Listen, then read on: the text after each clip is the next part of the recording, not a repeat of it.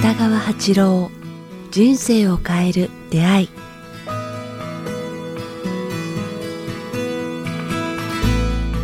いつも番組をお聞きいただきありがとうございます。番組からお知らせがございます。この番組「人生を変える出会い」えー連動してですね今回新たに音声プログラム「瞑想の基本と実践」というものを北川先生とリリースさせていただきました。えこの番組でもこれまで何度もえ瞑想の回お届けしていきますがえ今回新たにですねえ先生とスタジオでこの音声撮ってきました、まあ、そもそも瞑想とは何か、えなぜ必要なのかから、え具体的な方法最適なタイミングや頻度に至るまで、えー瞑想の基礎知識とポイントをまず先生にお話伺っています。そしてその後ですね先生自ら5つの瞑想の導入をいただいています、えー緑色ピンク色黄金金色とピンク色そして金色と緑の瞑想ということでですねそれぞれ先生に導入をしていただいていますので、えーこちらホームページの方にも記載がありますので、えーぜひチェックしてみていただければと思います。それでは本日の番組をお聞きください。こんにちは早川洋平です。北川八郎人生を変える出会い。北川先生今日もよろしくお願いします。よろしくお願いします。さあ先生、前回ね、まあコロナから学んだこと、学ばされたことということでお話をね、あの、していましたけど、とても10分やそこらでは もう終わらないということで、えー今週も引き続きなんですけど、先週のね、先生最後で、やっぱりこれだけもう地球規模で本当に完全に、まあ何かストップするっていうのは今までのね、じ人類史上というか、なかなかまあもちろん戦争、大戦はあったと思いますけど、まあそれに匹敵かひょっとしたらそれ以上のインパクトがあると考えるとちょっと大げさなんでしょうかね。どう見てますか、先生。すごいことだと思いますよ。前は人間同士が殺し合ったと思うんですよ、戦争とか。まあ、うん別の意味では事実もありましたけれども、今はそうじゃなくて、なんかこの地球を作った、なんか大いなるものの意志みたいな、まあうんそこにあの微生物が絡んできて、人間がたあの、人間同士が戦うのではなくて、はい。そういう、こう、お神を相手に戦ってるような感覚もちょっとあるような感じがするんですね。うんなんかあの得体の知れない恐怖っていうかね、うんその中であのた戦ってる。でも、世界中がしてることは僕なんか、なんか限界を超え始めたんだなと思いますね。人口が増えすぎたこと。はい。なんかこう人間がおごりに入ってたっていうかね。うん。だから、なんか金槌ではなくて、げんこつぐらいかな。うん。あ神様のげんこつを食らわされてるっていうか、おしお叱りっていうか、お仕置きっていうかね。そんな感じがしますね。うん。もっとひどくなったら、もっと、あの、ビシッと、もっと強い、あの、お仕置きがあるけど、あるかもしれませんけども、今はなんか、頭、げんこつを、こちんと、あの、頭に、あの、神様のげんこつを食らわされたような感じがしますね。だから、ここで学ばなければ、もっと大きな、あの、お仕置きが来るのかなっていう、ちょっとそういう恐怖もあります。はるかさんどう思います？いや、でもなんか、ふと今お話伺ってて、ちょっとこう、シンクロというか、フラッシュバックしたのが、あの、この番組と連動してね、あの、まあ、サポーターの方、応援してくださってる方に毎月音声、別途お届けしてるじゃないですか。その時先生覚えてらっしゃるかわかんないんですけど、去年の9月、10月で神の見えざる手っていう話してるんですよ。はい、はいで。過去にもそういうやっぱりいろんなことで神の見えざる手って動いてきたけど、ひょっとしたらこの先、あの、まあ、何百年か経った時にまた少しずつそういうの起きてって結構いろいろ変わるんじゃないかっておっしゃってて、その時はああ、そうか、もう何百年先なんだみたいに思ってたんですけど、思わぬ形で本当に何百年どころか今年来てるよみたいにちょっとうん感じましたね。しかも、あの、先生おし、あの、おっしゃった話と、まあ今僕も話しながら思ったんですけど、自分で言っちゃいましたけど、なんか思わぬ形で来るんですね、こういうのって。そうだね。か環境問題とかいろんなのでいつかこうなるよっていうのはもうこの数十年何かでみんな聞いてましたけど、この形で来るとはちょっと思ってなかった。神様ってなんか、不思議というか、っていうのをちょっと感じましたね。あのーなんか、昔はエイズとかなんとか人間の、なんか生存そのものの、あのーおストップをする、させるような、あそれで来るのか、その手で来たのかなと思った、病気という形でね、来たのかなと思ったけれども、今回は、なんか、恐怖という形で人間を縛るんだなと思いましたね。恐れているね。うんあの、実態はそんなにこう、たくさん、あの、皆さんが、地球の半分の人間が病気、あの、コロナにやられたっていうんではない、一部の本当何パーセントと思うんですけれども、それとも、そこにあるのは、こう、自分も、その、巻き込まれるかもしれないという恐怖というかね、うん、身近になったっていうので、あ恐怖という形で人間をこんなにも縛ってしまうことができるんだっていうことを、完全になんか地球上の経済がストップしてるっていうことは、すごいな、ストップさせたっていうことはすごいなと思ったんですね。うん、で、やっぱこれはなんか、いろんなことを学ばされてるなと思いますね。なんかね、僕は思うのは、まあ、じゃあ喋っていいですか？ああ、もちろん。なんか人間の都合だけに合わせた都市生活といいますかね。はい。あれがまあ、行き過ぎたんやないか。行き過ぎたんだなと思いますね。うん、この小国みたいなところでもね、もうほとんどの家が、あの、クーラーついてるんですよ。で、ガスなんですよね。うん。で、もう、な暖かいし、僕、この間本当に思ってて、朝起きてから何気なくこう、あの、まあ、桜が咲いて美しかったから、コーヒーを沸かして、それも豆でひいて美味しいコーヒーを飲んでたんですね。はい、これは、ひょっときたこれ、10年前よなんて、こんなに自分で豆ひいて、あの、なんか、いい、遠い国の、コロンビアと遠い国の豆をひいて、あの、あの、なんかコーヒーとして飲むことなんてなかったんですね。うん、これがなんか自分、なんか人間のおごりなんだなと思いましたね。それを当たり前に思ってたもん、ね。あこんな楽しい思いで人間の都合でガスでパッと火を沸かして、うん、なんかよその国からもらったコーヒーで豆をひいて、ゆったりの飲んでる自分なんて、なんかこれ人間の都合だけの都会生活じゃないか。こんな田舎でもね。うん、なんかそこにこう、あ、これがなんか行き過ぎたんだなって思いましたね。都市への一極集中と文化的な生活を我々が望みすぎている、その裏、あね、過密によりこう、空気の汚れとか増水とか、から密閉して、ビルを密閉してしまうから、コロナのようなものだと、あね、窓を開けないといけないとか、うん、うん、私が泊まってるホテル、ホテルなんか、あの、前、以前のホテルは、安ホテルだったけれども、窓が開かないんですよね。うん、つまりこう、もう開けない、外の空気を入れないっていうようなホテルがいっぱいあったんですよ。だからまあ、あれは本当になんか、都市生活に極集中の限界っていうかね、まあ、あの、いろんなことを学ばされますね。エネルギー源の使いすぎって思いますね。人間だけの。いろいろそこから発展すると、そんな風に思ってしまう。なんか自分だけ、人間だけが人間の都市生活を送るために、なんか人間の都合で地球上のエネルギーを勝手に使ってるんだなと思いました。そんな感じがしましたね。行き過ぎたんだな。オーバー。オーバーに対する警告も一つかなっていう感じがしますね。てかね、ずっとおっしゃってる、その、オーバーしないっていう話がまさにもう、オーバーしちゃったってことですかね。もう、総じて人類が。なって、僕みたいに田舎にいても、あんな美味しいコーヒー飲めるよね。豆いいっていうかな。うん。まあ、その辺の自然界の資源のこう過剰な運営っていうかね。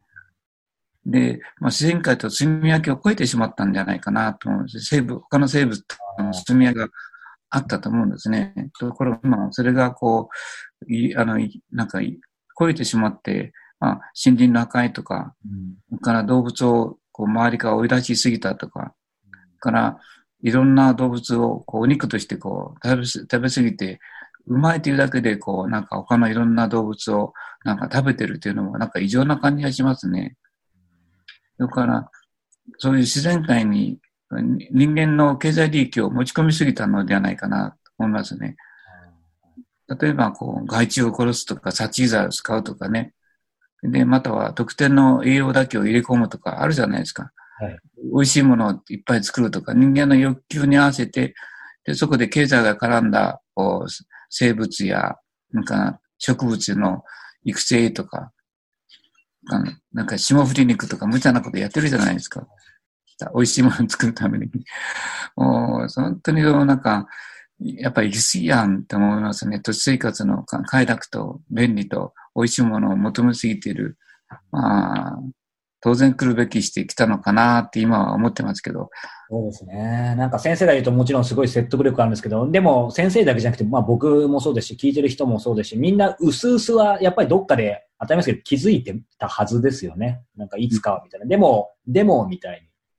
なんかね、生物分布の適切な、こう、秩序っていうのがあるじゃないですか。あると思うんですね。それを無視してきたっていうかな。そして、今、破壊し、しすぎたんじゃないかな。で、そうすると、生物世界も狂ってきてるんじゃないかなってあ思いますね。人間の欲って思念とかいうのがあずっと広がって、微生物世界に対してもこう、向こうが怒怒りを持ってきてるんじゃないかなっていう。なんか、コロナも微生物社会の怒りのような、怒りの表現のような感じはしません？八幡さん、どう思います？本当そう思いますね。まあ、今までもね、毎年、毎年というか最近その新型のインフルエンザって、まあ、ね、その SARS とか MERS とか別のコロナウイルスもありましたけど、なんか本当に今回、まあ一つのきっかけに過ぎないかもしれないですけど、なんか今までの悪い意味でのコップの水にずっとそういう何か怒りとかいろんな ね、神様の何か溜まってたものが、なんかついに、ここさ、ね、うん。感じが、今までも警告はたくさんきっと、まあその、ね、まあそれこそわかんないですけど、震災とかいろんなこと全世界であったんですけど、ついにちょっと溢れちゃったなっていう感じはするなと思いつつ、ただ今、やっぱり思い出したのは先生が、まあ、番組でも多分何度もお話しくださってますけど、ただ、やっぱりね、八方塞がりだとしても、先生がいつも言ってね、天を見上げればあと2歩空いてるというか、うん、だからまだ僕らは当然、当然できること、やらなきゃいけないことあるのかなっていうふうには思いつつ、まあ、まあ、まさに今日のこの番組じゃないですけど、いろいろ考えさせられているところなんですけど、その辺も先生にまさに伺いたいんですよね。それこそこの、どうこれから生かしていくか、どう生きていくか。ちょっともう一つ思ったことは、ちょっと中国を非難するわけではないんだけれども、中国にこう頼りすぎてるっていうかね、ものがね。だから、本当にあの、いろんなものを見てみて、中国製品を使わないなんて、できないくらい中国に頼りすぎてるだから、その時に安い商品とかプラスチックが多いもので、まあ、ついつい私もそうなんですけども、物を大事にししない習慣がここ10年ぐらい続いてしまったなっていう。だから、今、子供たちと麦とも話してるんだけど、自分たちで作れるものは自分で作ろうって言いますかね。まさに。道具とか野菜とかね。だからお金だけに頼らないで、自分で作れるものは自分で作る作ってみよう。自分でやれるものは自分でやっても、やってみよう。まあそういう意味で自己責任を果たそうっていうかね、できる限りこう、まあそういうよその国やよそのものに頼らないで、うん、そういうことにこう、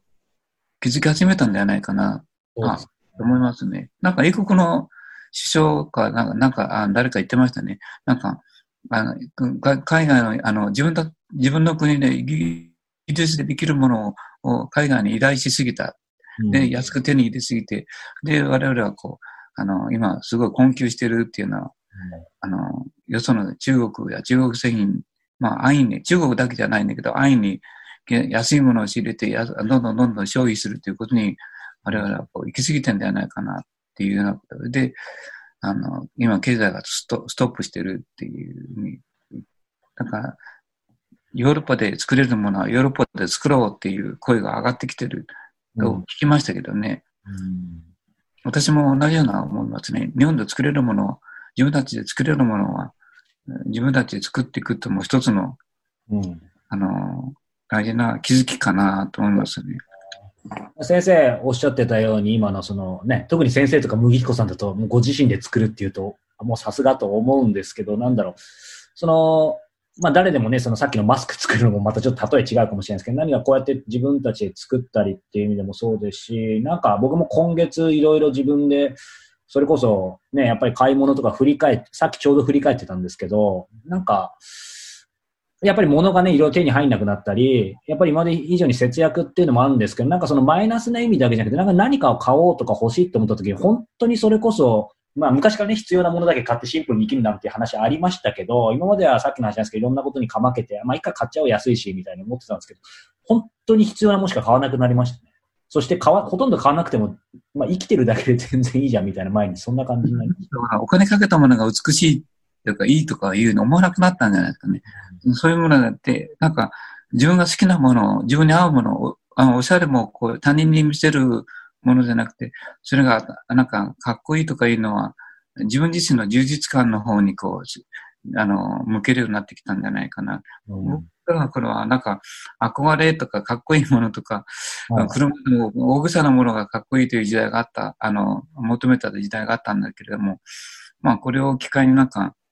あの、本当に自分が必要として自分の気持ちに合うもの、他人との比較ではなくて、自分の心の中の充実感に合わせた道具や物や洋服やあいろんなものが自分にとってかっこいいという思いにななってくるのではないかなっていう思うんですね。だから、まあそういう意味では古着を直していったりとか、あの、こう少しこう、毛玉のあるやつも、そこがまた面白いとか、本当ですね。うん、なんか、そんな風に、あの、変わってきて、古いものを大事にしたり、そこから自分の好きな形に変えていくとかいう。で、それがまた来てることがなんか、あの、楽しいというかね。なそんな風にして、物やかあ所有するっていうことに感覚が、どうですかね、早くも少し薄れてきたんではないかな。薄れてきた、きましたね。そして本当になんか、本当にそう、なんか必要なものって本当に数少ないんだなっていうのをすごく思いました。もう10分の1もないな、みたいうんそう、洋服も僕持ちすぎてるし、うん、車もそんないいもの一緒ないもんね。大きなものとか。な。そうですね。まさにほとんど乗って、今乗ってないし。さあ先生、これ、前後編のつもりだったんですけど、すいません。僕もまだまだ先生に伺いたいことがあるので、先生これ、前中後編にしてもいいですか？あいいですね。はい。ということで皆様、えーもう一回続くと思いますので、えー来週もお楽しみいただければと思うんですが、えーこの番組では皆様からのご質問、ご感想を募集しております。えー詳しくは北川先生のホームページ、もしくはメールアドレス、北川アットマーク KIQTAS.jp までお寄せください。先生、あれですよね、まあ、まさにこれ毎週のように言ってますけど、い今こそ、こう、なかなかね、僕らも表にも出れないですし、先生もね、あの、あんまり直接いろんなリスナーの方の声聞く機会がないでしょうから、まさに質問いただきたいですよね、本当に。はい。で、たくさんね。はい。まだ続いてると思うんですよね。うん、なんかどんな感じでかっていうのはぜひね、皆さんからもお便りいただければというふうに思います。ということで、えー来週も引き続きお話の続きを伺いたいと思います。北川先生ありがとうございました。ありがとうございました。